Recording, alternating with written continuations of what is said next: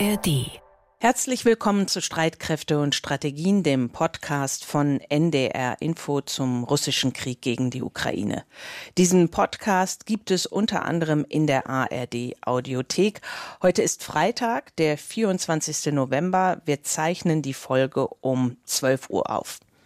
Wir sind Anna Engelke im ARD Hauptstadtstudio Berlin und Carsten Schmiester in Hamburg.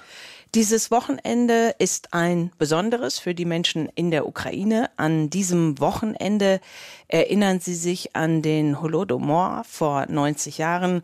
Holodomor, das heißt auf ukrainisch so viel wie Tötung durch Hunger. Und Historiker gehen davon aus, dass der sowjetische Diktator Josef Stalin diese Hungersnot in der Ukraine in den Jahren 1932 und 1933 absichtlich herbeigeführt hat.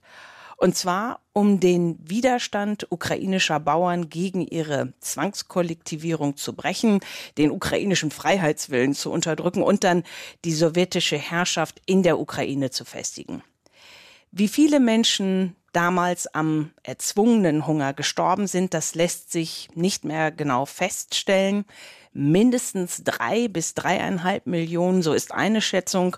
Und andere Schätzungen liegen sogar noch höher bei vier bis sechs Millionen Ukrainerinnen und Ukrainern, die damals verhungert sind. Eine, die überlebt hat, ist die heute 96-jährige Tamara. Sie wird von allen nur Tante Lilia genannt. Und Tante Lilia erinnert sich heute noch ganz genau an das Grauen vor 90 Jahren, als sie ein kleines Mädchen war. Багато дуже бачила, багато дуже Ну як, як підемо з батьком по жолуді в ліс. Ich habe eine Menge Dinge gesehen. Wir sind mit meinem Vater in den Wald gegangen, um Eicheln zu sammeln. Ich war ein kleines Mädchen, fünf Jahre alt, und mein Vater hat mich an die Hand genommen und wir haben Eicheln gesammelt. Im Wald haben die Toten gelegen. Sie sind dort zusammengebrochen und gestorben. Lange Zeit haben die Leichen dort gelegen. Niemand hat sie begraben, denn die Menschen hatten keine Kraft mehr. Die Krähen haben sie zerpflückt und die Hunde. Ich habe immer noch Angst, an diese Orte im Wald zu gehen. Tante Lilia lebt in einem Dorf in der Nähe von Kiew und unsere Ukraine-Korrespondentin Rebecca Barth hat sie dort diese Woche getroffen. Die alte Dame hat Rebecca erzählt, was sie heute noch an die von Stalin erzwungene Hungersnot erinnert. Ich habe den Holodomor gerade so überlebt. Ich war dünn, und ich bin es immer noch. Ich habe damals fast nichts gegessen.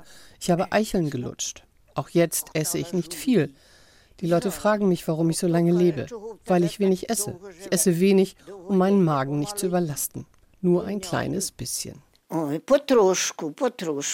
Das Europäische Parlament und der Bundestag haben den Holodomor inzwischen als Völkermord anerkannt und über die Lage in der Ukraine heute, darüber sprechen wir in dieser Folge mit Rebecca Barth, unserer ARD-Korrespondentin in Kiew, die ja Tante Lilia besucht hatte diese Woche.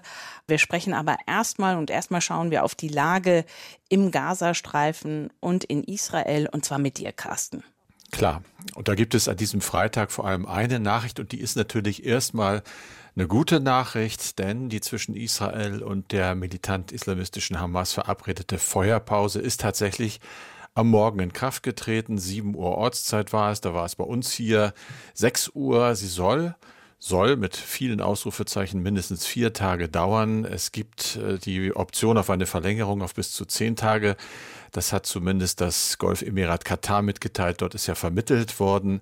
Ich habe an diesem Morgen mal BBC geguckt, also den britischen Sender, und dort hat eine Korrespondentin im Gazastreifen das getan, was Korrespondenten sehr ungern tun, Anna, nämlich nichts gesagt. Sie hat einfach mal gesagt, ich bin jetzt mal ruhig, lass uns mal hören und sehen, was passiert. Man hörte dann tatsächlich noch zwei, drei Detonationen und dann plötzlich nichts mehr. Ein Vogelpiepen war wahrzunehmen, noch eine kleine Detonation. Das war für mich ganz interessant, weil die Stimmung so rüberkam. Das, das ist sowas von Beklemmung. Hält es jetzt?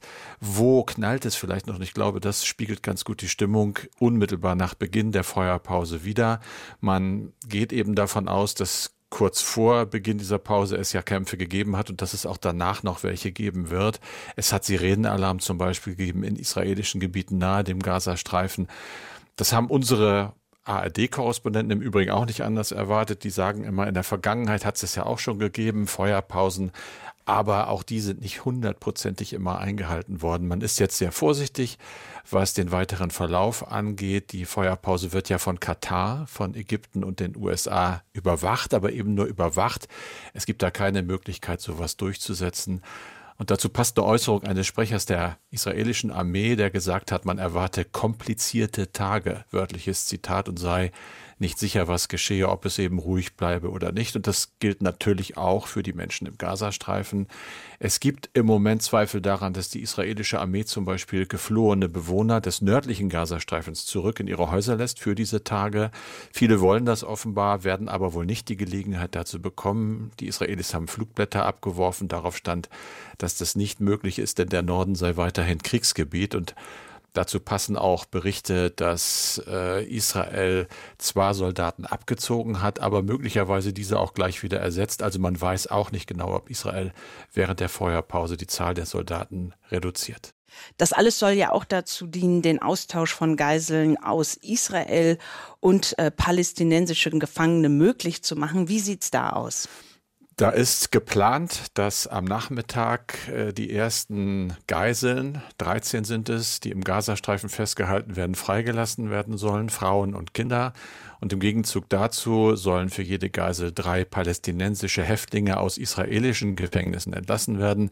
Inzwischen ist die Nachrichtenagentur Reuters da etwas konkreter geworden. Der englischsprachige Dienst spricht davon, dass man sich auf palästinensische Angaben in diesem Fall beruft und sagt, dass Israel zugesagt habe, zunächst 39 palästinensische Gefangene freizulassen, sie ins Westjordanland zu bringen. Es soll sich um 24 Frauen und um 15 männliche Teenager handeln. Im Gegenzug dazu eben die Freilassung geplant von 13 Geiseln der Hamas.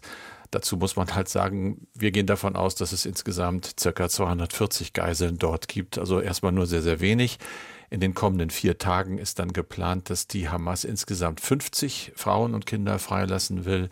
Israel soll zugesagt haben, im Gegenzug etwa 150 palästinensische Häftlinge in die Freiheit zu entlassen. Und ein Teil der Waffenruhe und den Verhandlungen darüber besteht ja auch darin, dass mehr humanitäre Hilfe für die Menschen im Gazastreifen ermöglicht werden sollen. Hat sich da schon was bewegt? Es bewegt sich offensichtlich etwas. Äh, wir kriegen Meldungen nach, aus Israel zum Beispiel, dass jeweils vier Tanklastwagen mit Treibstoff und Flüssiggas auch jeweils vier zum Kochen die Grenze zum Gazastreifen passiert haben. Das sind Güter, die werden von den Vereinten Nationen dann verteilt, so heißt es jedenfalls bei X also dem ehemaligen Twitter-Kurznachrichtendienst. Diese Hilfslieferungen seien mit Israel abgestimmt und genehmigt worden. Das Palästinenser Hilfswerk der Vereinten Nationen will diese Feuerpause ja nutzen, um eben dringend benötigte Hilfsgüter für die notleidende Zivilbevölkerung im Gazastreifen dort hinzubringen und zu verteilen. Allein am ersten Tag der Feuerpause ist geplant, dass etwa 200 Lastwagen mit Hilfsgütern in den Gazastreifen kommen. Das ist natürlich eine große Steigerung. Es gibt noch ein anderes Beispiel. Die Quelle hier ist die deutsche Nachrichtenagentur dpa, die sich auf den Roten Halbmond bezieht, also das äh, in diesem Fall den palästinensischen Rettungsdienst. Die haben gesagt, wir haben zehn Krankenwagen losgeschickt um Patienten aus der Stadt Gaza zu evakuieren, abgestimmt mit den Vereinten Nationen. Die Rettungswagen sollen Kranke und Verletzte aus dem Al-Ali-Krankenhaus in der Stadt Gaza abholen. Und das ist eins der Krankenhäuser, deswegen der schlimmen Zustände im Gazastreifen nach Angaben der Weltgesundheitsorganisation WHO gebeten hat, evakuiert zu werden. Das Nothilfebüro der Vereinten Nationen hatte ja mitgeteilt, dass dieses Krankenhaus angesichts von anhaltenden Kämpfen zwischen Israels Armee und den islamistischen Hamas-Terroristen nur noch in so einer Art äußerstem Notbetrieb sei. Und das gilt halt für viele andere Krankenhäuser auch. Nach WHO-Angaben haben im Moment 22 von 36 Krankenhäusern in dem Gazastreifen den Betrieb komplett eingestellt. Das soll sich ein bisschen wenigstens ändern. Und ganz generell bleibt es ja beim Ziel, dass diese Waffenruhe eben Hilfslieferungen für die notleidende Zivilbevölkerung möglich macht. Eine Zahl zum Schluss dieser Antwort. Inzwischen geht man davon aus, dass mehr als 1,7 Millionen Menschen, das sind etwa drei Viertel der Bevölkerung, Binnenflüchtlinge geworden sind. Hm. Aber das Ganze erscheint einem doch etwas fragil oder zumindest wackelig. Wie werden denn jetzt die weiteren Aussichten beurteilt, dass diese Waffenruhe ein erster Schritt zur Deeskalation der Lage sein könnte? Ich glaube, man müsste schon sehr, sehr optimistisch sein, um jetzt schon wirklich größere Hoffnungen zu haben. Es geht aber ja erstmal auch nur um einen ersten Schritt und das ist ein großer Schritt, glaube ich, vor dem Hintergrund dessen, was passiert ist. Es geht eben darum zu sehen, ob sich beide Seiten erstmal an die aktuellen Absprachen halten. Das wäre schon mal ein gutes Signal. Man hat zumindest seitens der Hamas ganz klar gesagt, während der Waffenruhe würden alle Seiten ihre militärischen Aktivitäten einstellen, die Hamas also auch. Allerdings gibt es eben auch Aussagen, die sich schon auf die Zeit danach beziehen. Da heißt es zum Beispiel seitens des israelischen Militärs, dass nach dem Ende dieser Waffenruhe mit vielen weiteren Einsätzen im Gazastreifen zu rechnen sei. Man wolle das so lange machen, bis es eben keine militärische Bedrohung mehr aus dem Gazastreifen für Israel gibt. Das ist ein Ziel, das anfangs am 7. Oktober schon formuliert wurde. Daran hat sich nichts geändert. Ein israelischer Armeesprecher hat wiederum bei X kurz vor Beginn der Feuerpause noch auf Arabisch geschrieben, dieser Krieg ist nicht vorbei. Also das dämpft natürlich ein bisschen die Hoffnungen, der nördliche Gazastreifen sei weiterhin eine Kriegszone. Es sei verboten, sich dort hin und her zu bewegen. Das haben wir ja schon anfangs eben diskutiert. Für Zivilisten sei es äh, weiterhin möglich, sich vom Norden runter in den Süden zu bewegen, zwar aber eben nicht in die andere Richtung. Und eins noch, das Wort des israelischen Verteidigungsministers Joachim Galant, der hat am Abend vor Eintritt der Waffenruhe noch vor Soldaten gesagt, dass Israel den Krieg fortsetzen werde. Und zwar, so seine Aussage, könnten die Kämpfe noch mindestens zwei Monate dauern. Ja, Carsten, vielen Dank. Alle Augen sind ja derzeit auf den Gazastreifen und Israel gerichtet, aber wir wollen in dieser Folge ausführlich auf die Lage in der Ukraine schauen und zwar mit einer Frau, die das Land sehr gut kennt und zwar nicht erst seit dem Beginn der russischen Offensive vor ein Dreivierteljahr inzwischen schon, sondern deutlich länger. Rebecca Barth, unsere ARD-Korrespondentin in Kiew, hat seit dem Jahr 2014 immer wieder ausgiebig Zeit in der Ukraine verbracht. Herzlich willkommen bei Streitkräfte und Strategien. Wie schön, dass du wieder Zeit für uns hast, Rebecca. Ja, danke für die, für die Einladung. Ich freue mich immer, wenn ich bei euch sein kann. Und die vergangenen Male haben wir dich äh, nach dem Bruch des Kachowka-Staudamms im Überflutungsgebiet im Süden der Ukraine erreicht und das Mal danach in einem Krankenhaus mitten in der Ukraine, in dem ähm, viele verwundete Soldaten versorgt werden. Und heute erreichen wir dich in Kiew. Wie war die Nacht? Hat Russland wieder mit Drohnen angegriffen oder wie war's? Zumindest nicht die Hauptstadt. Ähm, das muss man tatsächlich sagen. Es ist sehr ruhig hier gerade in, äh, in der Hauptstadt. Ich bin trotzdem heute Nacht aufgewacht um 3.30 Uhr und dachte, äh, wir werden beschossen und habe mich noch gewundert, dass äh, meine App nicht angegangen ist, die sonst immer ähm, ja den, den Luftalarm sozusagen kenntlich macht. Aber es war tatsächlich nur Unwetter. Ähm, wir haben hier wirklich gerade, ja, es ist kalt, es ist regnerisch heute, es stürmt. Vor einigen Tagen hatten wir den den ersten Schnee. Es ist wirklich ein richtig, richtig unangenehmer November. Im vergangenen Jahr war es ja so, dass die Russen bereits Mitte Oktober damit angefangen hatten, die zivile Infrastruktur bei euch in Kiew, aber auch in anderen Städten in der Ukraine anzugreifen. Und ne, so wie du es jetzt auch beschreibst, es gibt immer wieder mal Meldungen von äh, Drohnenbeschüssen, aber noch nicht äh, in der Stärke. Gehen denn jetzt die Menschen in der Ukraine davon aus, dass das eigentlich nur noch eine Sache der Zeit ist, bis es wieder losgeht? Tatsächlich reden wir da seit einigen Wochen schon drüber. Und es, für einige ist es so ein bisschen die Ruhe vor dem Sturm. Man weiß nicht, was da kommt. Viele gehen aber davon aus, dass dieser Winter sehr, sehr schwierig wird für die Ukraine. Einige sagen, vielleicht versuchen sie auch nicht mehr auf Kiew zu gehen, weil Kiew mittlerweile so gut geschützt ist durch äh, Luftverteidigungssysteme. Aber man kann ja nicht das ganze Land schützen. Die Ukraine ist ein riesiges Land. Das ist unmöglich. Äh, vielleicht wird Russland versuchen, andere Städte, ähm, andere Orte in den Fokus zu nehmen und dort anzugreifen. Aber aktuell muss man sagen, wir wissen es tatsächlich nicht. Viele gehen aber davon aus, dass diese Angriffswellen kommen werden und dass sie wirklich verheerend sein werden für die Ukraine. Denn das hat damit zu tun, ähm, dass die Schäden aus dem letzten Jahr zwar behoben sind, aber man konnte die, die Kraftwerke, die Umspannwerke sozusagen nur flicken. Also mir ist das mal so mhm. erklärt worden, wenn man ein Umspannwerk hat, dann hat man da zum Beispiel drei Transformatoren und einer ist eben Reserve, falls was passiert.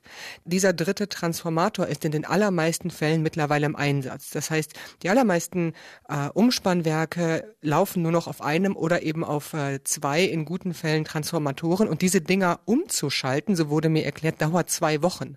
Das sind riesige Dinger, das ist kein kleiner Generator, den man einfach mal umstöpselt. Und das heißt, wenn der nun beschädigt wird, man versucht alles dafür zu tun, das zu verhindern, aber sollte der beschädigt werden, kann es eben zu viel massiveren Schäden führen als noch im letzten Jahr und man kann das viel, viel schlechter kompensieren. Mhm. Also das heißt, es ist zwar quasi repariert, äh, die zivile Infrastruktur, wie das ja immer so schön heißt, aber äh, doch ordentlich angemackt aus dem vergangenen Winter. Und du hattest gesagt, jetzt die Hauptstadt Kiew ist besser geschützt, also was die Luftverteidigung abgeht.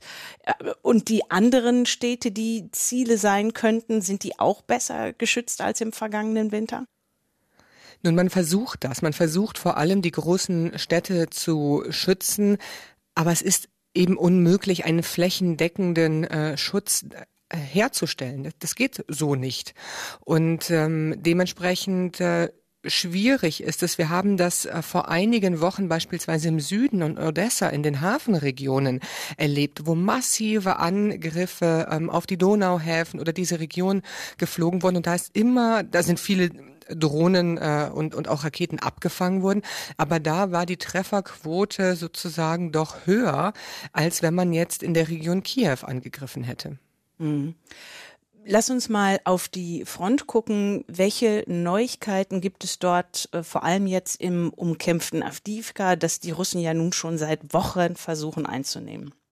Hier hat vor allem gestern ein ähm, Video, ein Film die Runde gemacht von dem ukrainischen, nun eigentlich war er mal ein Regisseur, äh, Ole Sentsov, der ist sehr bekannt in der Ukraine, weil er auch ein politischer Gefangener für einige Jahre in Russland war und als der große Krieg begonnen hat, hat er sich sofort für die Armee gemeldet.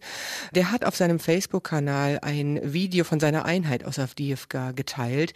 Das ist etwa 30 Minuten lang und ich kann es, äh, man kann es auf YouTube sehen, ich kann es jedem tatsächlich nur empfehlen, was äh, diese Grabenkämpfe dort der ukrainischen Truppen zeigt. Aus verschiedenen Perspektiven ist das zusammengeschnitten. Es ist ähm, tatsächlich schon einige Wochen alt, also es ist jetzt nicht äh, frisch. Äh, Sentsov selber ist dabei verwundet worden, leicht und ist jetzt gerade in äh, Kiew, aber das wird hier gerade ähm, sehr besprochen, weil es doch die Brutalität extrem zeigt, die Verzweiflung äh, zeigt, unter welchen Bedingungen dort gekämpft wird, wie ermüdend, ähm, wie physisch anstrengend und brutal diese Kämpfe ähm, sind. Und äh, hier höre ich von sehr vielen Menschen äh, so etwas wie, ja, Avdiivka ist äh, das zweite Bachmut. Ähm, vielleicht ist es von der Einsatztaktik her nicht vergleichbar, aber ähm, viele gehen davon aus, dass diese Stadt auch dem Erdboden gleichgemacht wird, wie viele andere Städte davor schon dem Erdboden gleichgemacht wurden. Und äh, wenn man irgendwann Avdiivka in Schutt und Asche geschossen hat,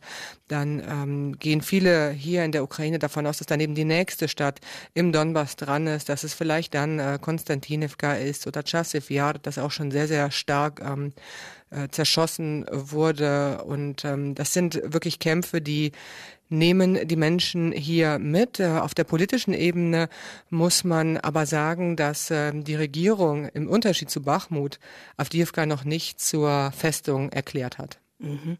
Wir werden den Link von dem YouTube-Video, was du gerade erwähnt hast, werden wir auch in unsere Show Notes stellen. Dann können sich das unsere Hörerinnen und Hörer auch selbst angucken, wenn sie mögen. Ähm, lass uns mal vom, vom Donbass in den Süden des Landes gehen, an den Dnipro. Dort haben es ja ukrainische Soldaten offenbar geschafft, auf der russisch besetzten Seite des Flussufers Brückenköpfe einzurichten und zu errichten. Was hörst du von dort? Ich höre vor allem äh, von der Südfront, äh, dass die Soldaten dort massive Probleme äh, haben, natürlich mit den russischen äh, Streitkräften, aber auch mit Plagen, mit Tierplagen, die in ihren Schützengräben dort auch unterwegs äh, sind. Äh, Ratten, Mäuse, Schlangen, die ihnen das Leben schwierig machen, die nähern sich dort den Soldaten eben, weil es warm ist bei ihnen und krabbeln nachts in ihre Schlafsäcke, zerkauen dort Kabel, was die Kommunikation zwischen den Truppen sehr, sehr schwierig schwierig macht. Ähm, was die Brückenköpfe angeht, ist das natürlich etwas, was auch die Bevölkerung gerade braucht, worüber man sich freut zu sehen, dass es wenigstens an einer Stelle etwas vorangeht, aber es ist nichts, was die Stimmung in der Bevölkerung gerade groß ändert. Im Gegenteil, ich höre auch von einzelnen Militärexperten, dass das ähm, vielmehr eine politische Entscheidung ist, dort nun äh, Druck zu machen, um eben am Ende des Jahres doch nochmal der Bevölkerung auch zeigen zu können, dass man ein bisschen etwas erreicht hat. Denn äh, die Gegenoffensive, ich denke, das kann man mittlerweile so feststellen, ist gescheitert und ähm, das beeinflusst die Stimmung hier in der Ukraine sehr. Ähm, die Menschen sind sind sehr ernüchtert. Äh, viele fragen sich, wie soll es weitergehen? Man hat da mehr erwartet und äh, daran ist natürlich auch die ukrainische Regierung mitschuld. Der Präsident hat dieses Jahr zum Jahr der Rückkehr erklärt. Man hat sehr, sehr große Erwartungen geschürt an die Gegenoffensive und die konnten nicht erfüllt werden. Mhm. Wie aufmerksam werden denn die Nachrichten von der Front und von den verschiedenen Frontabschnitten eigentlich noch im Rest der Ukraine verfolgt, also bei den Menschen, die jetzt nicht mitkämpfen? Ich glaube, dass der Krieg, also der Krieg ist immer natürlich noch das Hauptthema, weil die allermeisten Menschen indirekt mindestens betroffen sind, in dem Sinne, dass sie Freunde, Verwandte, Bekannte haben, die an der Front sind, dort verwundet wurden oder sogar getötet wurden. Ähm, das dominiert nach wie vor die Nachrichten hier, ähm, das Leben der Menschen. Ähm, gleichzeitig gibt es vor allem, würde ich sagen, in Kiew oder einer Stadt wie Lviv, also die sehr weit weg sind von der Front, hm, auch genügend Möglichkeiten, den Krieg in Anführungszeichen zu vergessen. Ich habe mich letztens mit einer Frau getroffen, die gerade dafür demonstriert, dass ihr Mann, der seit ja fast zwei Jahren eben an der Front kämpft, ähm, die Möglichkeit hat, äh, die Armee zu verlassen oder wenigstens mal Urlaub zu machen. Also hier gibt es eine Bewegung von Militärangehörigen, von Frauen, die die sogenannte Demobilisierung, das Recht auf Demobilisierung nach einer gewissen Zeit fordern. Und sie hat mir erzählt, dass ähm, doch viele Leute gleichgültig darauf reagiert haben, wenn sie protestieren oder ihnen gar sagen, dann geht ihr doch an die Front. Äh, gleichzeitig erlebe ich ähm, in meinem erweiterten Umfeld jetzt zunehmend mehr Menschen, die sich wirklich Gedanken machen, ob sie hier noch eine Zukunft haben, wie mhm. sie das Land verlassen können. Und das sind teilweise eben auch Männer im wehrfähigen Alter, was ja illegal ist, aber es gibt ähm, auch gerade eine äh, Recherche von der BBC, die das zeigt. Es sind etwa 20.000 Männer dabei aufgegriffen worden und festgenommen worden bei einem Versuch, das Land illegal zu verlassen seit Kriegsbeginn, seit Beginn der Großinvasion. Ähm, es ist nicht genau bekannt, äh, wie viele es rausgeschafft haben. Das sind teilweise sehr schwierige ähm, Routen, die diese Männer nehmen. Manche schwimmen durch einen Fluss. Ähm, nicht alle überleben das tatsächlich. Aber natürlich interessieren sich auch noch viele für den Krieg. Also auch die viele Leute spenden. Ich sehe ähm, überall, auch in meinem ähm, Umfeld, in, in meinem Bekanntenkreis, Spendenaufrufe für Drohnen, äh, verschiedenste Dinge, ähm, die nach wie vor gebraucht werden ähm, an der Front. Ähm, die allermeisten Leute sagen immer noch, wir haben keine Wahl. Wir, wir müssen uns weiter verteidigen. Ähm, Russland ist nicht zu Verhandlungen bereit. Also was sollen wir denn tun? Aber ähm, es ist wirklich doch eine ernüchternde Stimmung gerade und ähm, viele Fragezeichen, viel Unsicherheit äh, und viel Verzweiflung. Mhm. Das ist sozusagen das, was du jetzt beschrieben hast, charakterisiert diesen dritten Kriegswinter, in dem sich die Ukraine ja inzwischen befindet. Ne? Wenn man überlegt, die Kämpfe haben am 24. Februar 2022 begonnen. Da, da war ja noch Winter und dann hatten wir den vergangenen Winter. Du hast ja auch gerade Bachmut erwähnt. Ne? Wir hatten damals ja sehr, sehr viel über diesen Stellungskampf rund um Bachmut gesprochen. Und ist das jetzt so der Winter der Ernüchterung? Das würde ich auf jeden Fall so unterschreiben. Also ich kann mich auch noch sehr gut an die Zeit, ähm, als die Kämpfe um Bachmut getobt haben, erinnern. Auch das war keine schöne Zeit hier im Land. Auch das war mental sehr schwierig für die Bevölkerung. Aber was eben nun hinzukommt, ist, dass man doch merkt, dass der Westen langsam abspringt, möchte ich sagen. Also, dass der Westen, die westlichen Partner keine Größe mehr sind. Vielleicht hat man sich da auch zu viel erhofft, aber auch der Westen hat natürlich Erwartungen geschürt mit haufenweise politischen Besuchen hier, mit as long as it takes, was auch immer das bedeutet. Mhm. Für mich, ähm, das muss ich doch äh, zugeben, ist das ein Satz, hinter dem man sich sehr gut verstecken kann. Denn man kann, egal wie das hier ausgeht, immer sagen, ja, bis zum Ende waren wir ja dabei. Mhm. Ne? Also bis zum Ende haben wir ja zwar Solidarität für die Ukraine bekundet und vielleicht auch Finanzhilfen ähm, äh, geschickt, die wirklich auch wichtig sind für dieses Land. Ich möchte das nicht kleinreden. Ähm, der Westen finanziert etwa die Hälfte des Haushalts der Ukraine. Da, nur das ist der Grund dafür, dass die Ukraine so viel ähm, Haushaltsmittel in das Militär stecken kann und der Staat gleichzeitig nicht zusammenbricht. Also dass Lehrer weiter finanziert werden, dass andere Beamte Beamte weiter äh, Gehalt beziehen, dass auch Rentner immer noch eine Rente bekommen. Ähm, das alles wäre ohne westliche Hilfen nicht möglich. Aber man sieht natürlich und ist sich im Klaren darüber, äh, dass die Unterstützung weniger wird, dass sie langsamer wird. Und auf der anderen Seite sieht man Russland, das dazu gelernt hat, das adaptiert hat und das vor allem produziert und das überhaupt gar kein Zeitproblem hat, äh, das mehr Menschen hat, mehr Material hat und nicht ähm, auf Wahlen angewiesen ist. Äh, zwar finden im nächsten Jahr ja, Wahlen in Anführungsstrichen in Russland ähm, statt, aber äh, das ist eben kein Faktor. Es ist kein Faktor, der politische Entscheidungen stört, im Gegensatz zum Westen. Und ähm, das alles kommt nun zusammen und die Menschen nehmen das wahr und äh, das ist eine sehr bedrückende Stimmung. Alle suchen einen Ausweg und sind sich gleichzeitig im Klaren darüber, dass es keinen gibt. Hier in Deutschland hat für vergleichsweise viel Beachtung ein gemeinsamer Artikel von äh, Carlo Massala, das ist ja ein Professor an der Bundeswehruniversität in München und von Nico Lange gesorgt von der Münchner Sicherheitskonferenz. Und die beiden sprechen sich in diesem Artikel unter anderem dafür aus, die westlichen Staaten sollten, ja müssten die Ukrainer stärker unterstützen als bisher, geht also genau in die Richtung, die du auch sagst, also dieses as long as it takes, so lange wie nötig die Ukraine zu unterstützen. Das reicht in dem Sinne nicht mehr, sondern es müsse as much as it takes, das sind jetzt meine Worte, also mit so viel wie nötig die Ukraine unterstützt werden. Wie groß ist die Hoffnung noch bei den Leuten, mit denen du in der Ukraine sprichst, dass es noch diesen Turnaround geben könnte bei den westlichen Staaten? Ja, das finde ich tatsächlich schwierig einzuschätzen. Ähm, wie, wie gesagt, die Ernüchterung ist gerade sehr groß. Aber es geht auch nicht nur um die Ukraine. Ähm, ich denke, wir müssen verstehen und anerkennen, dass ähm, wir zwar nicht im rechtlichen Sinne, aber uns ähm, in einem Krieg mit Russland befinden. Und wir meinst du, wir, wir westliche Staaten? Genau, die westliche mhm. Welt. Russland führt mhm. einen Krieg gegen den Westen und das erst nicht erst seit 2022. Wir wollten das lange nicht sehen, aber es ist eine hybride Kriegsführung auf verschiedenen Ebenen und wir haben auf keiner dieser Ebenen eine Antwort.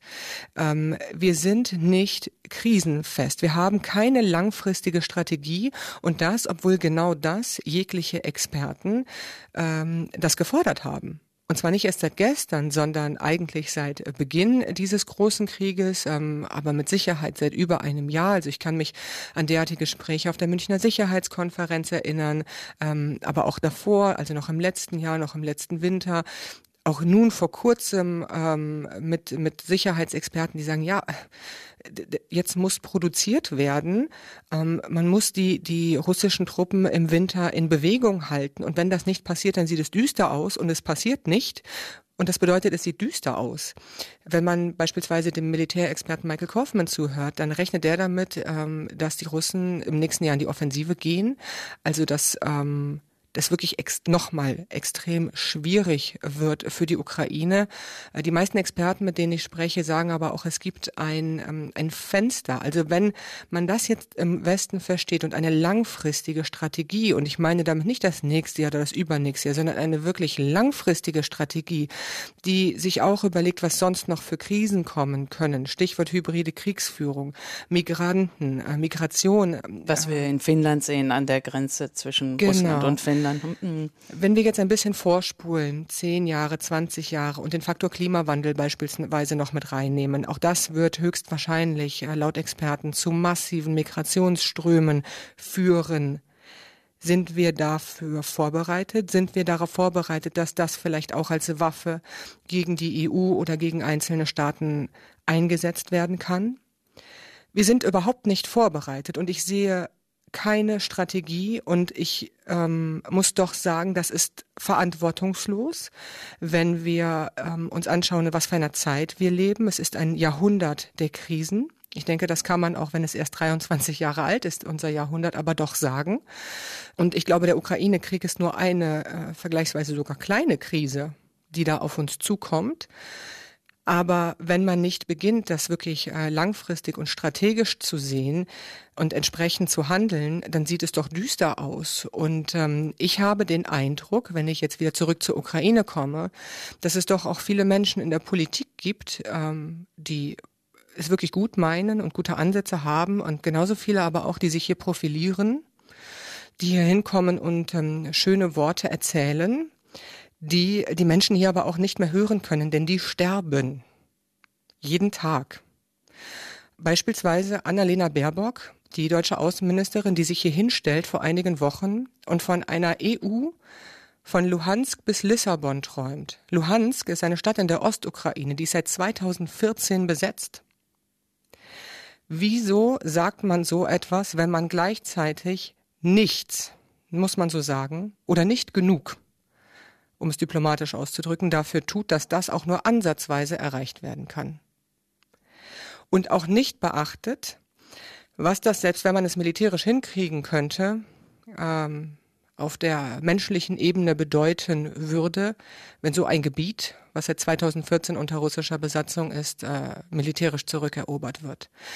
In diesem Satz wird auch nicht bedacht, was es für die EU bedeutet, wenn die Ukraine tatsächlich Mitglied wird wenn äh, im, im aktuellen Zustand auch der Europäischen Union. Ähm, es gibt eine Recherche, ich glaube von der Financial Times, die ähm, sich den Agrarhaushalt anschaut. Für Agrar wird das meiste Geld in der EU ausgegeben und die Ukraine hatte riesen Agrarflächen. Mhm. Das ist ein internes Papier ähm, des Europäischen Rates, wenn, ähm, auf das sich diese Recherche von der Financial Times bezieht, was im Endeffekt zu der Schlussfolgerung kommt, dass wenn die Ukraine im jetzigen Zustand Teil der Europäischen Union wird und die EU sich nicht reformiert, die Ukraine den EU-Haushalt sprengen würde. Wobei du da natürlich sowieso noch sehr viele ähm, Hürden für die Ukraine hast, die sie nehmen müsste. Also die ganzen Kriterien, die es gibt für den EU-Beitritt. Und wenn Absolut. du dir jetzt anschaust, die Wahlen hier in Europa, in der EU, zum Beispiel in den Niederlanden, da hat ja der Rechtspopulist Gerd Wilders äh, zumindest die meisten Stimmen bekommen. Inwieweit er jetzt eine Regierung in den Niederlanden zusammenbekommt, muss man sehen. Aber die Niederlande gehören ja unter anderem bislang zu den großen Unterstützern der Ukraine. Also Leopard 2 Panzer, Kampfpanzer. Ähm, die äh, Niederländer führen zusammen mit den Dänen die F-16 Kampfflugzeugkoalition an. Wird dann auch bei euch sehr stark auf diese Wahl in den Niederlanden geschaut? Das ist auf jeden Fall etwas, was die Menschen hier ähm, verunsichert aber Sie sehen es im allgemeinen Kontext. Sie sehen einen Orban, Sie sehen ähm, mhm. die Wahlen in den USA. Die sind Slowakei, sehr, sehr große du hast auch noch die Slowakei mit Primier der ja auch schon gesagt hat, er ist gegen weitere Waffenlieferungen für die Ukraine. Aber das ist ja genau das Problem. Ne? Man, man stellt sich hier hin, so viele europäische Politiker. Charles Michel war letztens hier, vor wenigen Tagen, und erzählt, ja, er sieht die Ukraine in der Europäischen Union. Er ist überhaupt nicht dafür, er wird es nicht entscheiden. Und das ähm, ist doch etwas, ich glaube, die EU spielt da ein sehr, oder diese einzelnen Politiker spielen ein sehr großes Risiko. Denn wenn sie ihre äh, Versprechen nicht halten können, sorgt das für einen großen Vertrauensverlust bei der eigenen Bevölkerung, aber vor allem auch hier. Ähm, und ich verstehe nicht, wieso man das tut in der aktuellen Lage. Ähm, denn die Lage ist viel zu ernst für Wunschdenken. Das gleiche mit den angekündigten One Million Shots, also eine Million Artilleriegranaten. Von Anfang an, wenn man den Experten zugehört hat, dann war das utopisch. Warum verspricht man diesem Land, das so sehr leidet, etwas, was nicht umsetzbar ist? Das, das offenbart die Schwäche der westlichen Partner der Ukraine. Und wenn sich Russland über eines freut, dann ist es Schwäche. Und ich glaube, Moskau kann die Schwäche des Westens gerade förmlich riechen. Und die Ukraine ist dazwischen und hat eigentlich keinen Ausweg. Denn sie kann die Probleme des Westens nicht lösen. Sie sieht sie. Sie ist sehr verunsichert darüber. Auf der anderen Seite, ich habe es eben schon gesagt, ähm, die alle, die, alle Menschen, mit denen ich rede hier, sagen, wir haben keine andere Wahl, als uns weiter zu verteidigen. Wir müssen kämpfen. Wir, wir, wir kommen ja hier irgendwie nicht raus. Also wir, wir brauchen Waffen. Wir müssen uns verteidigen können. Ähm, es gibt einzelne Stimmen, äh, vor allem von Angehörigen von Soldaten, die sagen, ach, dann geben wir eben den blöden Donbass ab. Hauptsache, Hauptsache, ich krieg meinen Mann wieder was soll das noch alles? Äh, ne, viele, viele Menschen haben nicht nur ihren Mann, äh, sondern die haben dann auch noch ihren Sohn und vielleicht noch einen Bruder verloren mittlerweile. Ähm, die blicken da aus ähm, äh, von dieser ganz emotionalen, menschlichen Perspektive darauf und die sagen, wofür? Wofür? Wir haben ja nur ein Leben. Aber wenn man es eben objektiv betrachtet, ähm, dann wird Russland nicht aufhören. Selbst wenn die Ukraine jetzt sagen würde, alles klar, nehmt den Donbass, dann wird Russland dort nicht aufhören. Und das sagt der russische Präsident. Der sagt es ja offen, das ist erst der Anfang. Er droht ja. nicht nur der Ukraine, auch dem Westen. Mhm. Und ähm, da muss äh, langfristig strategisch umgedacht werden. Rebecca, vielen Dank. Vielen Dank für deine Einschätzung, für ähm, die Gedanken, die du dir machst jetzt in diesem dritten Kriegswinter in der Ukraine und ich kann mir gut vorstellen, dass das für unsere Hörerinnen und Hörer auch nochmal sehr vieles ist ähm, zum Nachdenken, auch mit Blick darauf, inwieweit denn Deutschland das tut, was es tun kann. Also ganz, ganz vielen Dank. Ich danke dir. Und das war's für diese Ausgabe von Streitkräfte und Strategien mit Anna Engelke und Carsten Schmiester. Anregungen, Lob und natürlich auch Kritik wie immer gerne an uns und zwar an die E-Mail-Adresse streitkräfte.ndr.de. Heute empfehlen wir einen Podcast, der sich mit blauem Kohlenstoff beschäftigt. Es geht um Salzwiesen und Seegraswälder an unseren Küsten und wie die Meeresbiologin Jada G sich für den Klimaschutz einsetzt. Hi, ich bin Jumoko Ulusanmi und ich empfehle euch This is Jada. Das ist ein Podcast, in dem ich die DJ, Produzentin und Umweltaktivistin Jada G interviewe. Es geht auch um blauen Kohlenstoff und wie er den Klimawandel stoppen könnte. Wir unterhalten uns aber auch über Frauen im Musikbusiness und darüber, wie es ist, als schwarze Jüdin im Nirgendwo von Kanada aufzuwachsen. Wenn ihr euch für Klima und Musik interessiert, dann hört rein. Ihr findet alle vier Folgen von This is Jada in der ARD Audiothek, der Audio-App der ARD.